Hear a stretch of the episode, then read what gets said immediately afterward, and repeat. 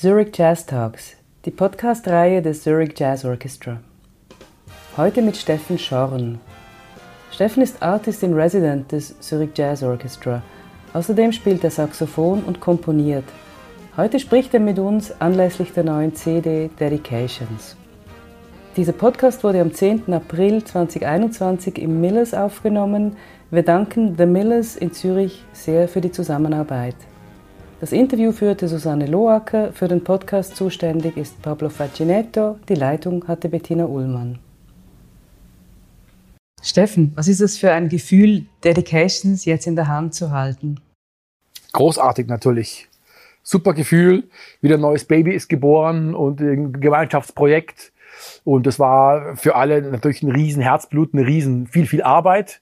Für mich war es im letzten Jahr eigentlich das einzigste Projekt, das ich hatte, das einzigste Großprojekt. Deswegen habe ich auch mir sehr viel Mühe gegeben, sehr viel Zeit genommen, mich sehr intensiv darauf vorbereitet, sowohl was das Schreiben betrifft, als auch was das Üben betrifft selber. Ich habe mir auch verschiedene sozusagen Instrumente eigentlich angeschafft für die Aufnahme und natürlich auch beim Mischen sehr viel Herzblut reingesteckt. Insofern umso froher bin ich, das Baby endlich in der Hand zu halten.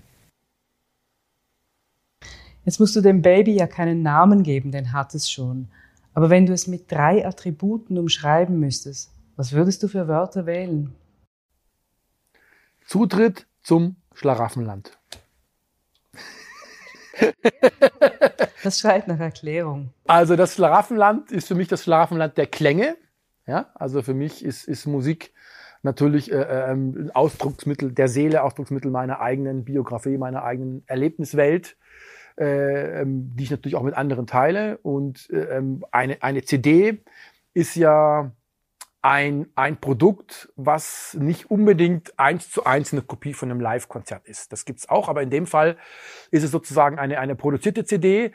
Das bedeutet, ähm, die, die Klangfarben, die Klänge, die Welten, die ich höre, die ich mir bildlich vorstelle, kann man im Studio einfach natürlich sehr, sehr genau ausfeilen, ausfeilen. Und für mich sozusagen, wenn ich diese Klänge höre, ähm, dann ist es für mich wie Schlafenland, Paradies. Also es gehen Welten auf, es gehen Räume auf. Ich bewege mich in Farbwelten, in Raumwelten. Ähm, es gibt natürlich ganz viel biografische äh, äh ähm, ja, Gefühle, ge gefühlte Szenen, die ich, die von meinem Kopf ähm, ablaufen oder in meinem Kopf ablaufen. Deswegen ist es für mich sozusagen das Schlaraffenland.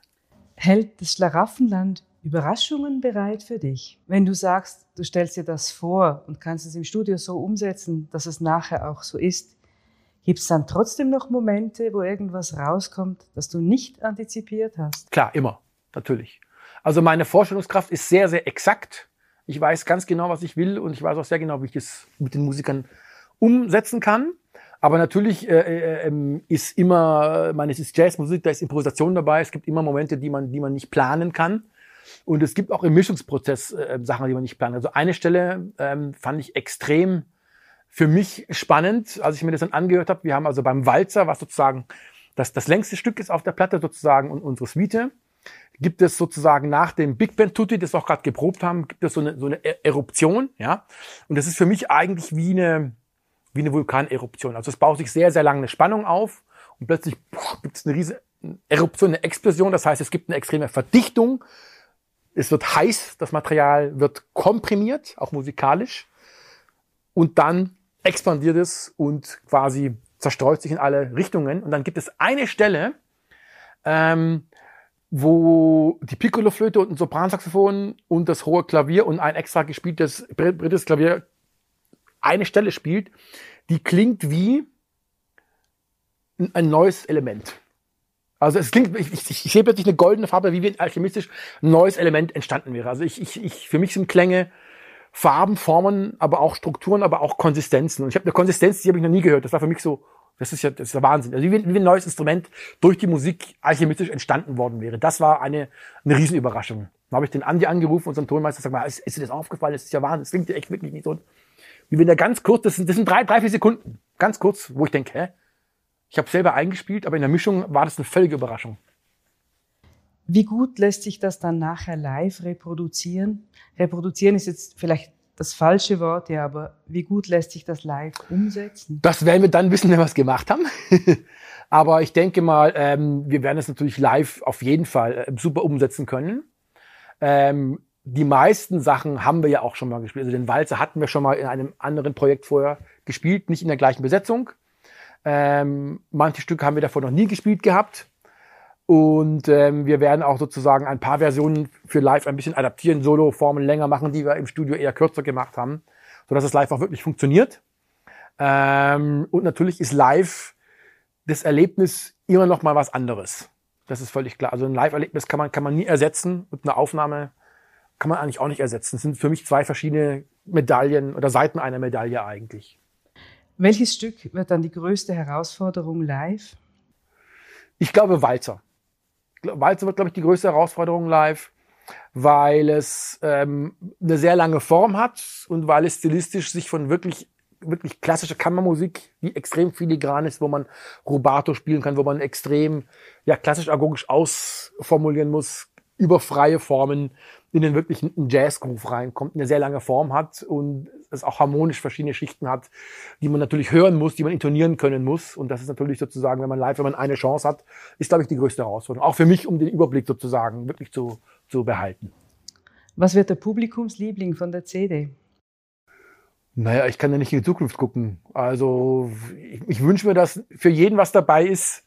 Ähm, ähm, was die Person, Person anspricht. Ne? Also ich weiß von, von Freunden von mir, dass, dass manche stehen einfach auf, auf die Balladen wie Martha äh, ähm, oder eben auch den Walzer, auf die kammermusikalischen Farben. Andere stehen natürlich wieder auf Groove, wie so eine oder auch, auch äh, The Mad Code. Ne? Also manche stehen auf das Groovige, auf das Heiße, auf das Rhythmische.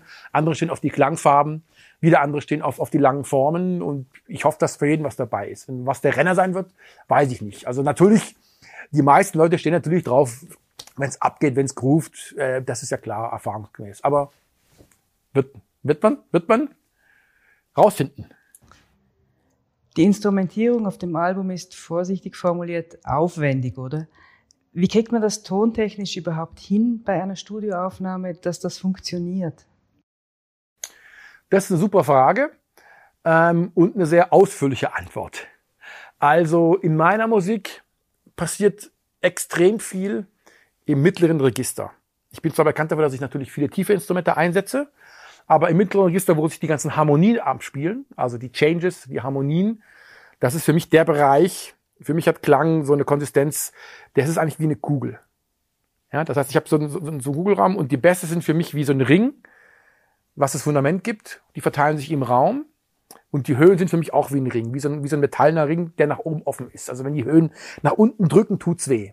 Es muss also Platz geschaffen werden. Und in den Mitten habe ich relativ viele Doppelungen, also Klavier und Rhodes und Gitarre und Hölzer und manchmal Posaunen. Ja? Und was natürlich da ähm, ganz wichtig ist, A, man muss Platz schaffen für die Frequenzen, für die verschiedenen Frequenzen, aber auch für den Raum im Stereomix. Ich bin da sehr, ich würde nicht sagen pedantisch, aber sehr, sehr ähm, ähm, ähm, passionate, sehr leidenschaftlich dabei, dass ich ex extrem genau jeden Einschwingvorgang von, von meinem inneren Auge sehen können möchte beim Mischen. Also ich mische meistens das meiste mit dem Kopfhörer und vertraue mich auf den Tonmeister, der seine eigenen Boxen, die Abhörer kennt, weil ich kenne die nicht und ich weiß, beim Mischen macht man oft in den Bässen, wenn es äh, äh, Frequenzen im Raum gibt, stehende Wellen, die man nicht kennt, macht man Fehler. Deswegen vertraue ich natürlich da auf jeden Fall immer auf, die, auf den Tonmeister und bei allen anderen auch. Aber in meiner eigenen Vorstellung, bis es wirklich passt, ähm, muss man eigentlich einerseits versuchen, einen konsistenten Sound zu kriegen für die Platte, andererseits aber für jedes Stück, für jede Stelle eigentlich die richtige Lösung finden. Ja? Und da haben eben die Positionen im Stereo-Mix eine, eine sehr wichtige Funktion. Also wenn ich zum Beispiel die Bassdrum und den Bass in die Mitte haue, wie man es normalerweise macht, dann decken die sich zu.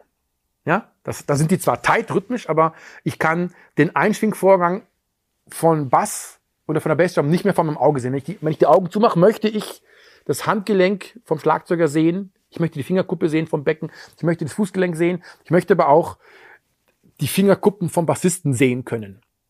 Und natürlich auch die Lippe oder, die, oder die, sogar die Gaumelzäpfchen von den Bläsern. Und wenn ich das nicht kann, dann heißt das, jemand ist zugedeckt. Und das kann natürlich, Lautstärke ist natürlich das Erste, ja, ich bin zu laut, ich bin zu leise, mache ich es lauter.